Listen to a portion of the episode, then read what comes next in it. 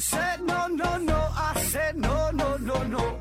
You say take me home, I said no, Perignon. You said no no no, I said no no no no, no no no no.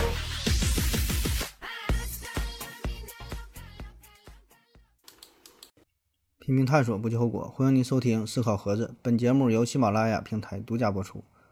呃，今天这个内容啊，呃，是来自于一位听友的投稿啊，名字呢叫做二手专家啊，二手专家。他呢在喜马拉雅平台上呢，呃，也有自己的节目啊，这主播的名儿就叫二手专家，哎，你可以搜索一下。呃，也是关于与算是与科普有关。他这个专辑名呢叫做探索频道。啊，反正也是一些乱七八糟的杂七杂八的。我给你念几个他这个题目啊，嗯，当我们睡觉时，我们在干什么啊？人是什么？呃，惊天阴谋或许是人类最大隐患啊！宇宙起源于大脑，灵魂归宿于宇宙。你一定不知道，这才是真正的病毒啊！宇元宇宙真的是人类的生为吗？哎，反正就是这类的东西吧！有兴趣你可以听一听啊，二手专家。然后今天他投稿的内容叫“人之所以为人，有何独特之处？”啊，说这人有什么独特的地方啊？你有没有想过这样一个问题呢？就是人类啊，到底是一种独特的高于其他所有生命形式的物种呢，还是说仅仅是地球上这个大动物园当中呃很普通的一种动物呢？人类区别于区别于其他动物的界限到底又是什么呢？呃，是会使用工具，呃，是使用语言，还是说什么有道德呀、有文化呀？那其实啊，这些可能都不是人类独特的特征，因为我们往往低估了有些动物的能力。啊，为啥这么说啊？咱们可以看一看，呃，其他这些动物的技能树啊，就是它们呢也有这些技能啊，就咱们以为这是人类独有的，其实并不是这样式儿的啊。以前呢，我们觉得工具的使用啊，是人和动物之间一个最根本的区别，对吧？说人就是会，呃，制造工具、使用工具，然后说动物呢就不会啊。但事实上呢，动物它不但会使用各种各样的工具，而且呢，它们也懂懂得按照一定的顺序来使用工具，这就很强大了，对吧？先用啥后用啥。那什么叫按照顺序使用工具？简单的说，就是能够按照正确的顺序进行不同的组合，哎，以达到自己的目的。比如说这个黑猩猩，它吃蚂蚁的时候，它会首先拿一个比较粗壮的，拿一个大棍子啊，把这个蚂蚁窝给刨开，先用大棍子，然后呢，再用一个细长的小棍子，因为这个更加灵活嘛，拿这个棍子从这个蚂蚁窝当中把这个蚂蚁掏出来吃，哎，这就很方便。所以你看这个，它就不单单是使用一种工具这么简单了，哎，它能用两种，用两种工具还能配合。然后呢，它也会使用石头作为工具来加工另外一块石头。然后再把两块石头当成锤子，当成案板，呃，来砸碎坚果。那更让人惊讶的是啊，这个乌鸦它呢，居然可以在没有人教授的情况下，可以使用三种工具来获取食物，哎，就这种互相配合啊，所以非常强大啊。所以呢，这个动物使用工具的能力确实是超出了我们人类的想象。那要知道，能够按照顺序，呃，去使用工具，这就意味着啥呢？它有着个高级的认知能力。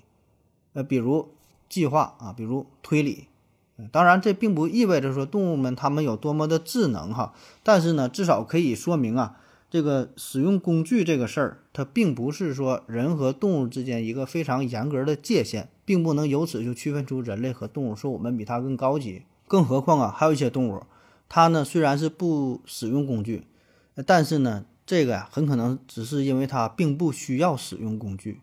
啊，绝大多数时候它不不需要用它，它就它就表现不出来。比如说这个鹦鹉，它在野外生存的时候，那么它完全不会使用工具。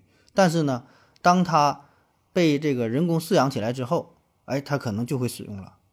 比如有人做过这样一个实验啊，就把这个呃鹦鹉啊给饲养起来，一只凤头鹦鹉，然后呢，他就发明了一种使用长木板去获取鸟笼外面食物的办法。而且呢，他还意想不到的把这种行为、把这个办法呢交给了其他鹦鹉，哎，大伙儿呢都学会了，就是能把这个生活经验进行传授给其他的个体啊。那么这是啥？这就叫文化，对吧？能够传承。所以呢，用文化来作为人类独特的特征，看来呢也并不靠谱。那除了鹦鹉，那些会使用石头当做锤子和案板来砸坚果的黑猩猩，他们呢也可以把这种能力代代相传。刚出生的时候，这个小猩猩，呃，会观察到他的妈妈在砸坚果，然后呢，他们也开始笨拙的模仿和学习，那然后再传给他们的后代，哎，这么一代一代的往下传啊，都有这个技能。而更关键的是呢，这项技能啊，并不是所有黑猩猩的族群都会，只有那些经过练习的啊，会炸坚果的黑猩猩，就是这个种族当中，他会这个行为，然后一点点能能传下去。而那些从来没炸过坚果的这个群体呢？他们就没有表现出这种能力，那你看这个是不是就和人类基于地域以及社区的文化传承很相似呢？比如不同的菜系啊，不同的习俗啊，都是一种文明的传承。那由此呢，咱们说动物没有文化吗？哎，可能也不是啊。动物学家，嗯，德尔瓦德瓦尔啊，动物学家德瓦尔啊认为，人类呢是呃唯一会使用语言的动物。当然了，人类的语言能力啊，确实是无与伦比的。但是动物呢，它们同样也有这种交流的方式啊，比如说各种叫声、面部各种表情信号、各种传递，对吧？还有这个蜜蜂会跳舞嘛，跳这个八字舞，还有跳什么摇臀舞啊？那当这个蜜蜂发现食物之后，它就会回到窝里边，呃，跳这个摇臀舞啊，然后通知大家伙。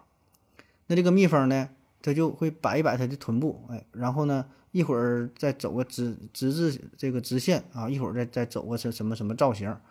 然后还能用这个呃臀部摆臀持续的时间来表示食物的距离，大约呢是每七十五毫秒代表一百米，而这个直线和地心引力的方向的夹角就代表着食物的方向和太阳方向的夹角。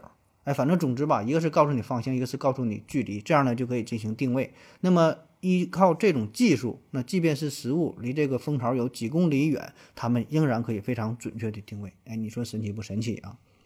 那动物的这些行为很难说它不是语言，对吧？它也可以进行交流交流啊，可以进行这个信息的传递啊。那哈佛大学心理学家艾伦艾琳啊，曾经对一只鹦鹉做了三十多年的实验，他呢教会了这鹦鹉呢数数，并且呢，呃，组合学习过的词语，从而呢形成新的词汇。那比如呢，这只鹦鹉，它从它从来都没有学过苹果这个单词，哎，但是呢，它学过香蕉和蓝莓。于是呢，它看到苹果以后。他就把这个苹果呀叫做香莓，啊，就是说香蕉和这个蓝莓它一样取了取了一半儿哈，组成一个新的词叫香莓。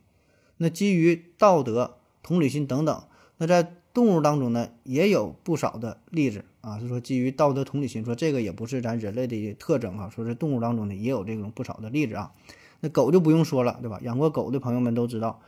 呃，他有些行为确实就是出于这个道德动机的，比如说一只小狗被这汽车撞了，而另外一只狗呢，嗯，他就会穿过车流，把这只受伤的小狗啊给拖到马路边儿。那一九九六年，伊利诺伊州的一个动物园啊，有一个三岁的小孩儿，为了看大猩猩爬到围栏上，结果呢，摔倒在五米多高的大猩猩窝里，然后昏迷不醒。那一只大猩猩把这个小孩儿啊抱在怀里边，并且呢，对他呀，呃，试图。并且呢，对其他那些试图靠近的大猩猩发出了咆哮和警告，然后呢，又把这个小孩呢抱到了门口，送给了呃在这里等候的工作人员。那如果说这些行为还不够深刻，那这里还有一个更深刻的例子啊。一九五九年，心理学家罗素·丘奇做过这样一项做过这样一项实验，说老鼠啊，如果推动一个杠杆，它呢就会得到食物。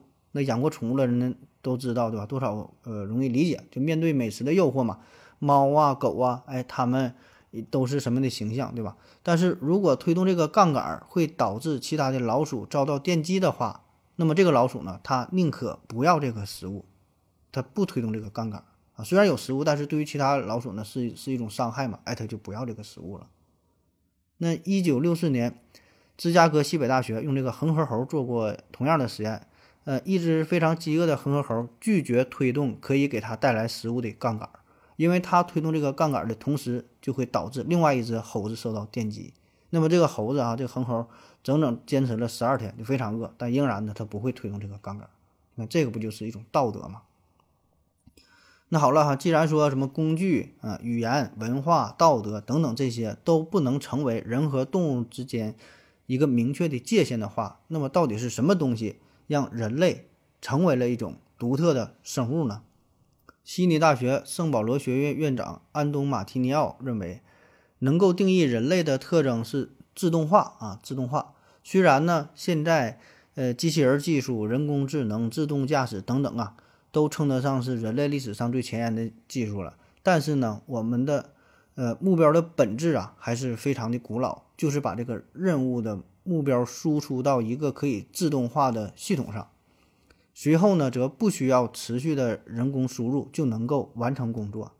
那人类的第一个工具和砸果子的黑猩猩使用的石头没有什么大的区别。这些物体可以产生比我们的身体更大的力量，而且呢更加尖锐。随后呢，人们发明了矛，并且呢学会了投掷矛来呃捕获猎物。这在一定程度上呢就相当于延伸了人的力量。但是呢，石头也好，矛也好，他们在使用过程当中呢还是直接受人类的四肢和大脑的控制。所以呢，这些只是工具。他没有把人类和动物给区分开。那直到人类第一次拉开了弓，拉弓射箭呐，这个它就不一样了，一切都发生了本质上的变化。因为这个弓箭呢，算得上是自动化的最简单的例子。它是一个简单的投掷长矛的设备，一旦拉动了弓弦，这个弓啊就自动发射出去。它呢会比人类的肌肉更有力量，更准确的投掷出一个小长矛，更准确的投掷出一个小长矛。虽然它很简单，但是呢。它确实体现了自动性，那就是一旦开始就不再需要人类的干预。随后呢，弓背呃改为了弩，后来呢又出现了投石机、风车、水车等等哈。自动化可以简单的分为两种，一种呢是具有独立能量的，需要人类指导，但是呢不需要太多的肌肉力量啊，比如说开车；而另一种呢就是具有独立的心灵啊，比如自动驾驶。总之吧，它就是把人类从体力劳动和脑力劳动当中解放出来。现在呢，人类正在以空前的热情追逐智能的自动化。我们甚至呢，呃，能听到这样的说法：说技术的发展呢，使每一代人都比上一代人更懒。那真的是这样吗？人工智能的发展呢，确实快要让我们进入到了一个机器智能的时代。但是呢，自动化的目标啊，并不是一成不变的不作为啊，而是复杂性。作为一个物种，我们建造了城市，创造了故事，发展了文明，探索科学的深处，探索广袤的星空。这呢，并不是我们大脑本身具有独特的优越性。实际上呢，咱们的大脑和其他智能物种的相似性，呃，是很惊人的。这是因为我们的独特特征啊，恰恰是通过一层又一层的外部的帮助来延展了我们身体。和我们大脑的力量，从而呢拥有了其他动物无法企及的深度、广度和持久的精神和身体的能力。因此，人类是独一无二的啊！因为人类很复杂。我们之所以复杂，就是因为我们能够创造出自动化。那么，您同意这个观点吗？您认为人和动物的根本区别又是什么呢？哎，那好了哈，以上呢，今天就是今天全部内容，就是这位听友的投稿啊，二手专家啊。感谢您各位的支持啊！欢迎关注，谢谢大家，再见。